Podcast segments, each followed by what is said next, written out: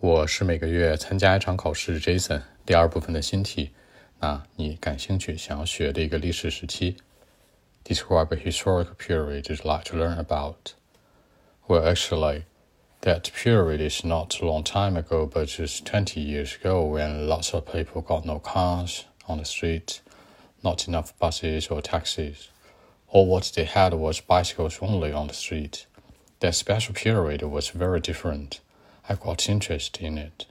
For me, I even didn't know how the life was about, the way they spoke, the life they had, the public transport they took every day. It was totally different from now. By the way, the air must be clean and clear, you know, since uh, no carbon dioxide emissions on the street. I mean, no cars, no buses. And people could be much happier because at a special moment, they did not have to worry too much about the house problems I mean, they didn't have to worry too much about like borrow money from the bank just to buy a house, you know. The life could be much easier than present. You know, I used to know something one or two from my parents. They thought that the life at the time was very simple and easier. Dream big, work hard could be like the only thing in their mind. Not like today. People want much, want more, too ambitious, you know. So for me, I'll certainly learn more from the past experiences in history. I mean, I got interest, so that's it. 那那个时期呢，不是很久以前，大概二三十年前，对不对？你可以说 not long time ago，很久以前嘛，long time ago。你也可以说的更文艺一点，long long ago，就是两个狼一个狗，是吧？long long ago 也可以。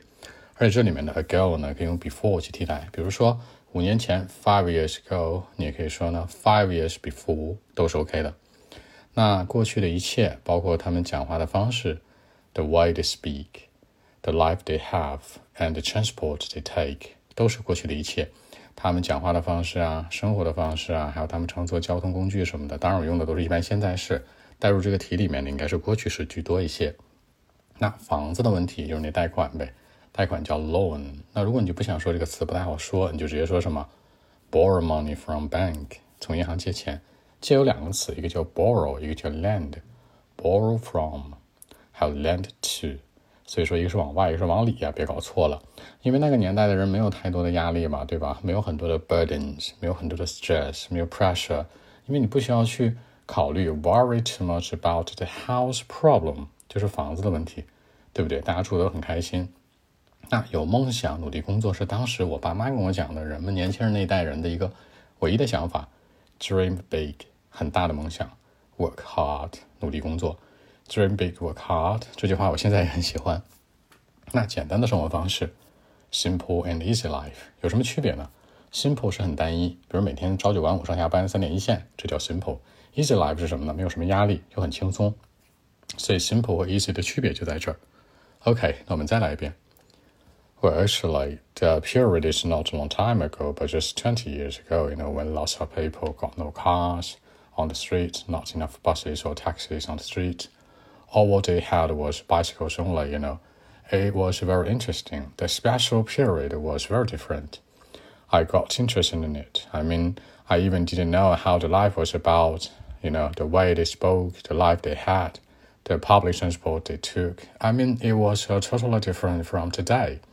By the way, the air must be much clean and clear since uh, no carbon dioxide emissions on the street. I mean, no cars on the street, no buses or taxis on the street. The air must be clean. And by the way, people could be much happier because uh, at a special moment, they didn't have to worry too much about the house problems. I mean, even they didn't have to borrow money from bank, you know, the loan problems. The life could be much easier than present. You know, I used to know something one or two from my parents. They thought that life was uh, very different, very simple and easy, you know. At the time, dream big, work hard could be the only thing in their mind. Not like today, you know, people want much, people want more, too ambitious, you know. So for me, certainly I will learn more from the past experiences in history. I mean, I got interest. So that's it. 好，更多文本问题，微信 b 一七六九三九一零七。